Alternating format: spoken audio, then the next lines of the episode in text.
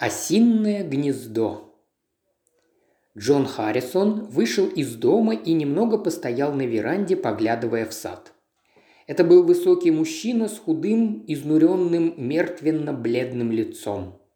Вид у него обычно был довольно суровый, но когда, как сейчас, эти грубые черты смягчала улыбка, он казался очень даже привлекательным. Джон Харрисон любил свой сад – а он никогда не выглядел лучше, чем теперь, этим августовским, по-летнему расслабляющим вечером. Вьющиеся розы были еще прекрасны, душистый горошек пропитывал воздух своим сладким ароматом. Хорошо знакомый скрипучий звук заставил Харрисона резко повернуть голову.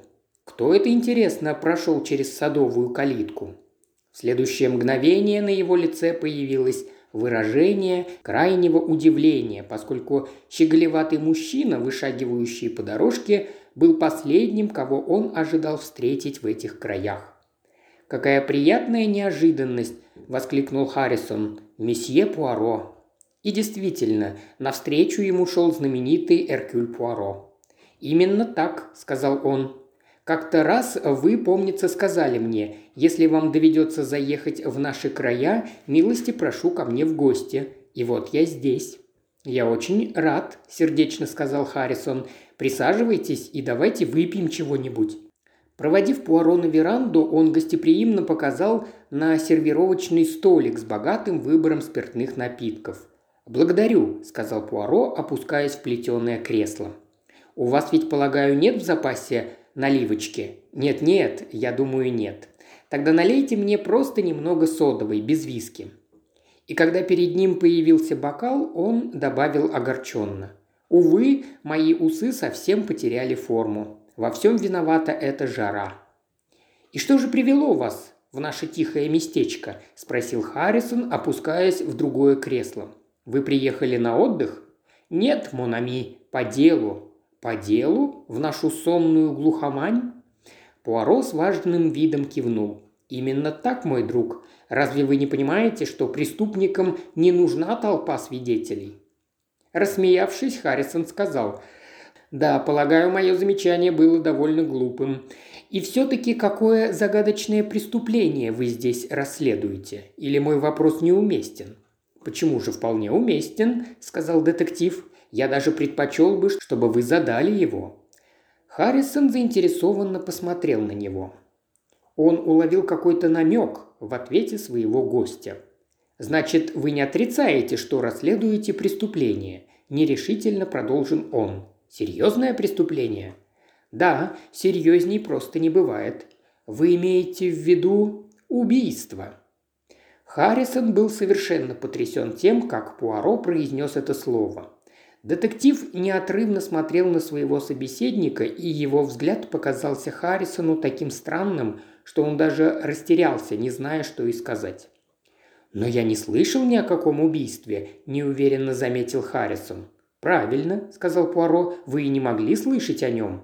«Кто же был убит?» «Пока еще», – сказал Пуаро, – «никто». «Что?» «Именно поэтому я и сказал, что вы не могли слышать о нем. Я расследую преступление, которое еще не совершено. Но послушайте, это же полная бессмыслица. Вовсе нет. Если можно заранее разгадать план убийства, то, несомненно, это гораздо лучше, чем после того, как оно совершилось. Возможно, даже, немножко подумав, удастся и предотвратить его. Харрисон пристально смотрел на него.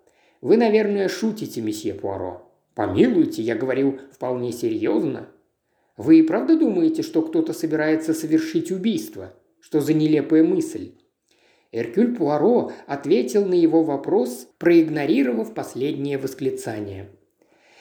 «Если только мы не сумеем помешать ему. Да, Монами, именно так обстоит дело. Мы? Совершенно верно. Мне понадобится ваше содействие. Так вот, почему вы заехали сюда». Пуаро пристально посмотрел на него и вновь Нечто неопределимое вызвало у Харрисона легкое беспокойство.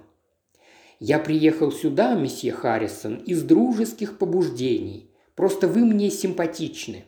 И вдруг он добавил совершенно иным тоном. Я вижу, месье Харрисон, что в вашем саду обосновались осы. Вы собираетесь уничтожить их гнездо?»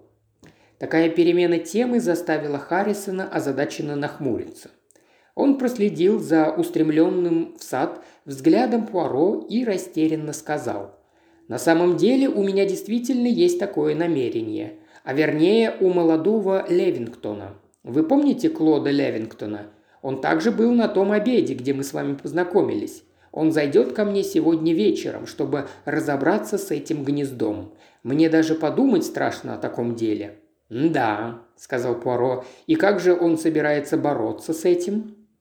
«Опрыскает гнездо бензином. Его садовый опрыскиватель более удобный, чем мой, и он обещал принести его».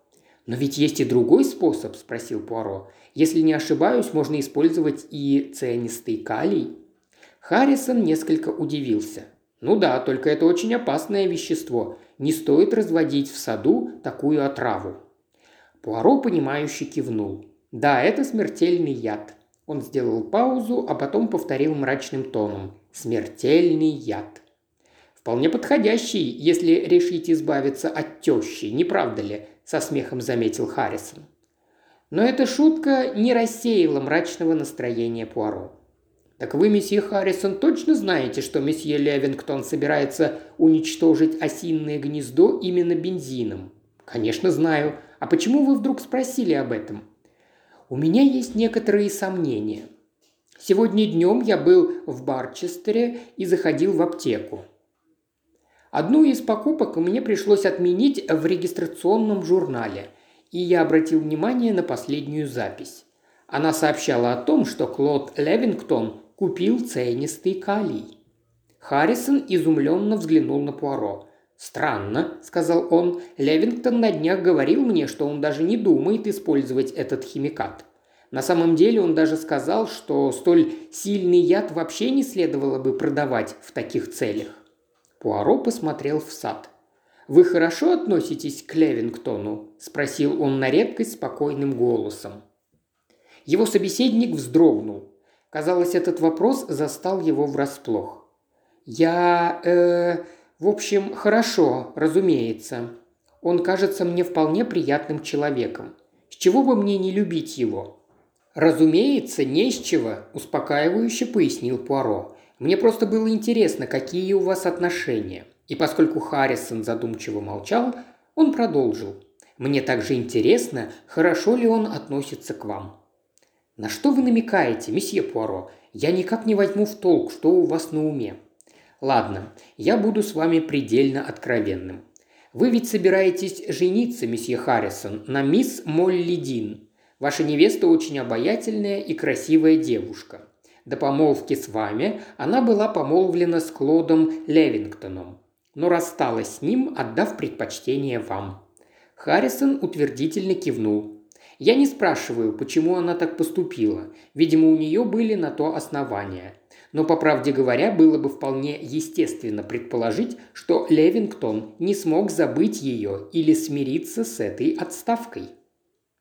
Вы ошибаетесь, месье Пуаро. Клянусь, вы ошибаетесь. Левингтон глубоко порядочный человек. Он мужественно воспринимает такие повороты судьбы. Он всегда был удивительно любезен со мной и всячески пытался показать свое дружеское расположение. И вы не заметили в этом ничего особенного? Вы только что использовали слово «удивительно», однако вы не выглядите удивленным. Что вы имеете в виду, Пуаро? Я имею в виду, сказал Пуаро, придав своему голосу уже совершенно иной оттенок, что человек может долго скрывать свою ненависть, дожидаясь подходящего случая. Ненависть? Харрисон с сомнением покачал головой и рассмеялся. «Англичане бывают исключительно бестолковыми», – заметил Пуаро. «Они полагают, что сами сумеют обмануть кого угодно, но никто не сможет обмануть их. Порядочный человек, славный парень, могут ли они заподозрить его в дурном намерении? Они могли бы еще жить и жить, но порой безвременно умирают из-за такой вот глупой самонадеянности». «Вы пытаетесь предостеречь меня», – тихо сказал Харрисон – Наконец-то я понял, что так смущало меня в вашем поведении. Вы полагаете, что я должен опасаться Клода Левингтона, и вы пришли сюда, чтобы предостеречь меня?» Пуаро кивнул. Харрисон вдруг вскочил с кресла.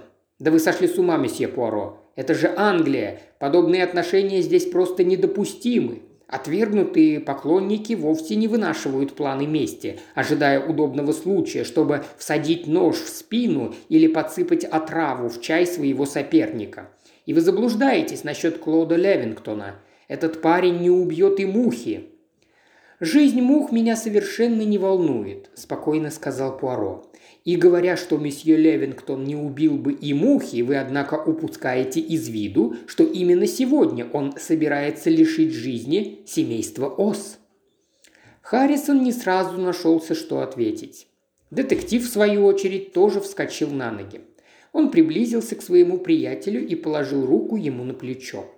А вдруг, совсем разволновавшись, он довольно сильно встряхнул этого высокого мужчину, вынудив его нагнуться и прошипел ему на ухо. «Очнитесь же, мой друг! Пошевелите мозгами и посмотрите, посмотрите, куда я показываю. Взгляните на основание того дерева на берегу. Вы видите, осы возвращаются домой мирно отдохнуть после трудового дня. Им невдомек, что всего через час они будут уничтожены – Никто не может сообщить им об этом. Среди них, очевидно, нет детектива, подобного Эркюлю Пуаро. А я говорю вам, месье Харрисон, что пришел сюда не просто так. Благодаря моей профессии я многое знаю об убийствах, и я могу раскрыть план убийства, даже если оно еще не осуществлено. Когда месье Левингтон собирается травить ваших ос? Левингтон никогда бы не... В какое время? Часов девять. Но говорю же вам, вы заблуждаетесь. Левингтон никогда бы не смог. Ух уж мне эти англичане!» – пылко воскликнул Пуаро. Схватив свою шляпу и трость, он решительно направился к выходу из сада, но приостановился и бросил через плечо. «Я не намерен спорить с вами. Это может только разозлить меня. Но надеюсь, вы понимаете, что я вернусь сюда к девяти часам. Харрисон хотел было что-то ответить, но Пуаро не дал ему никакой возможности. «Я знаю все, что вы можете мне сказать. Левингтон никогда бы не смог». «Да, возможно, Левингтон никогда бы не смог. И все-таки я вернусь сюда к девяти часам. О да, это развлечет меня, так и решим. Мне будет приятно посмотреть на разорение осиного гнезда. Еще одна ваша английская забава». Пуаро быстро проследовал по дорожке и вышел из сада через скрипучую калитку. Оказавшись на улице, он незаметно снизил скорость. Его волнение улеглось, и на лице проступило печальное и озабоченное выражение. Достав из кармашка часы, он взглянул на циферблат. Стрелки показывали 10 минут девятого.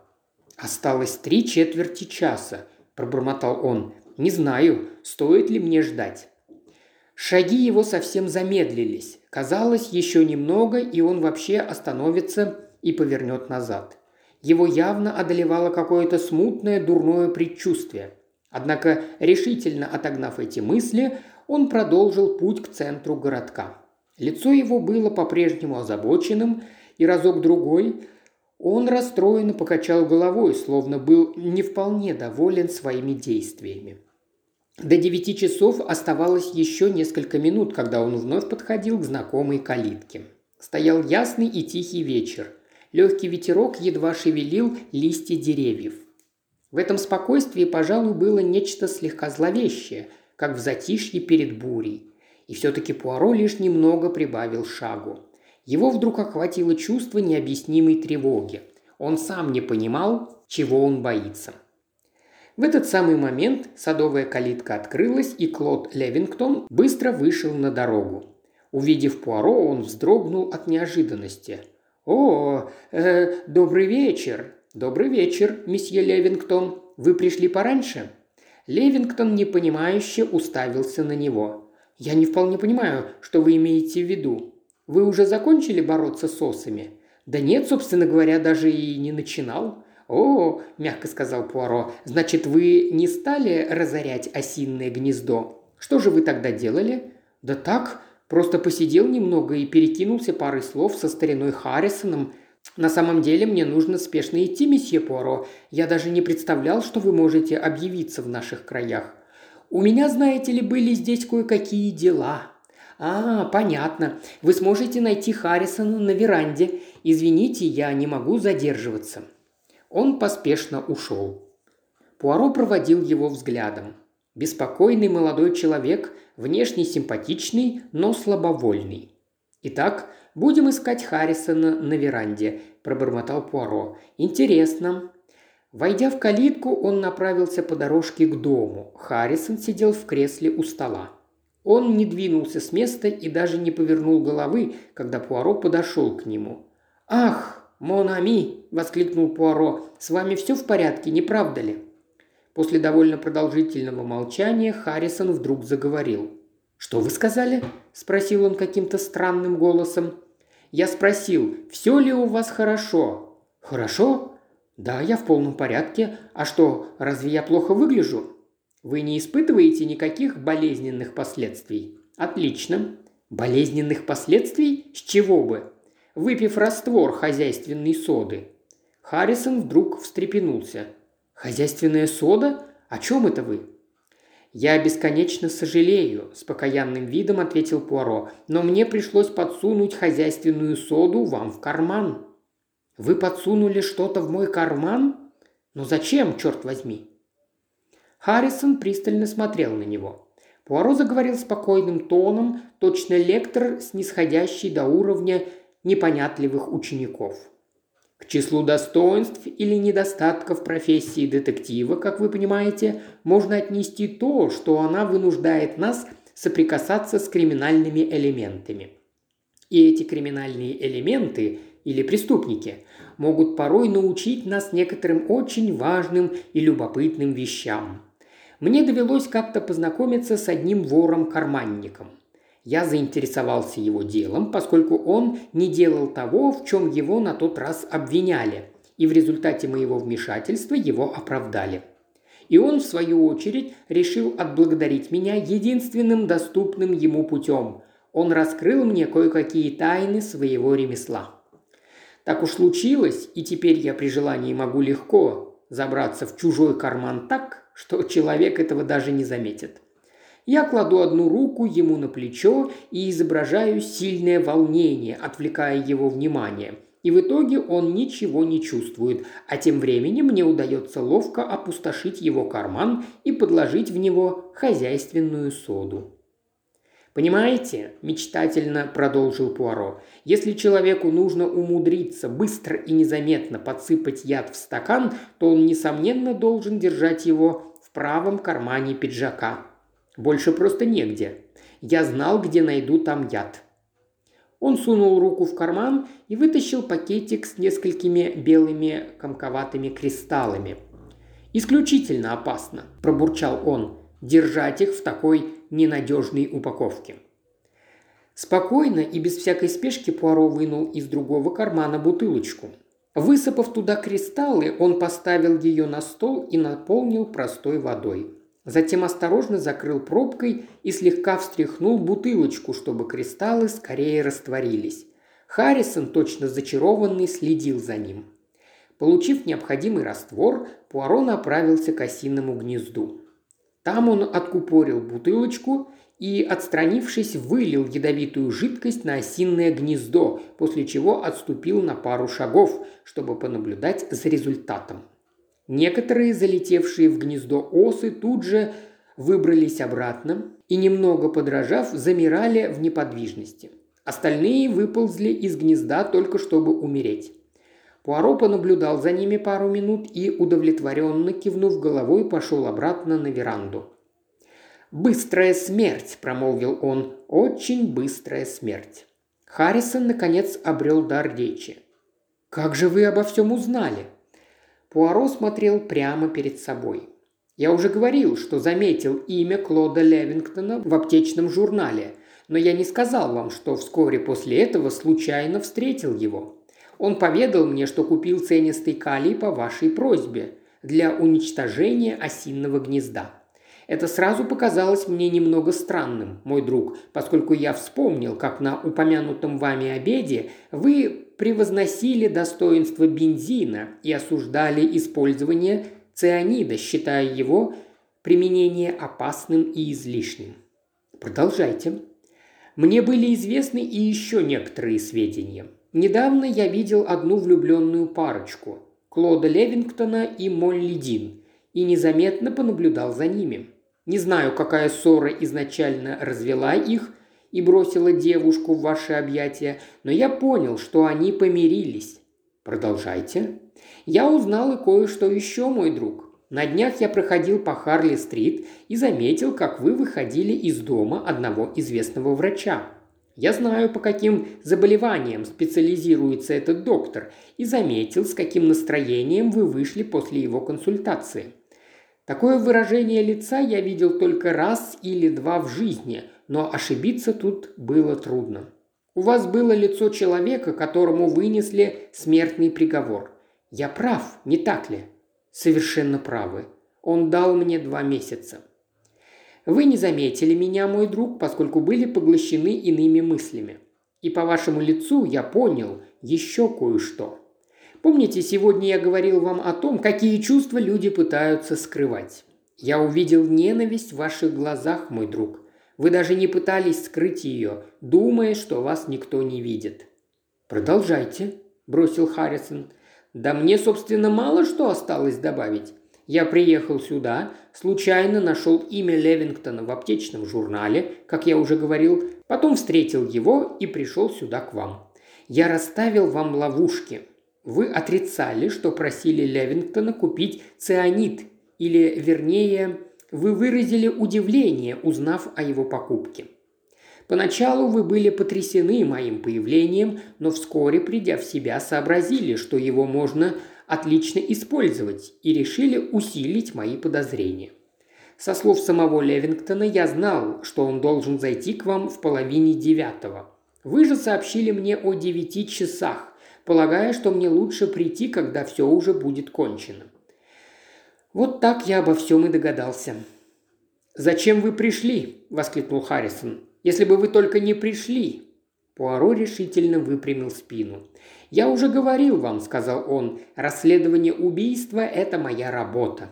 «Убийство! Самоубийство, вы хотите сказать?» «Нет!» – голос Пуаро стал резким и звонким. «Я говорю именно об убийстве. Ваша смерть была бы быстрой и легкой, и ни один человек не пожелал бы себе такой смерти, какую вы уготовили для Левингтона.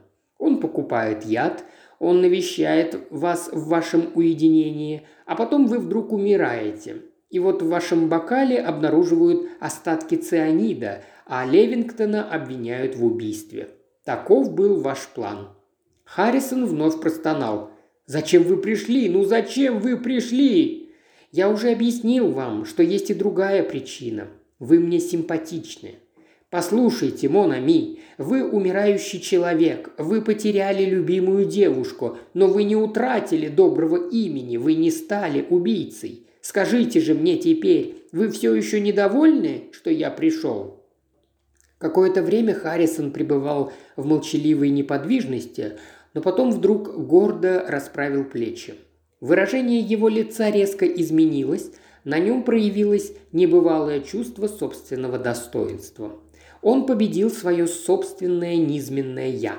Он решительно положил руку на стол. «Слава Богу, что вы пришли!» – воскликнул он. «О да, слава Богу, что вы пришли!»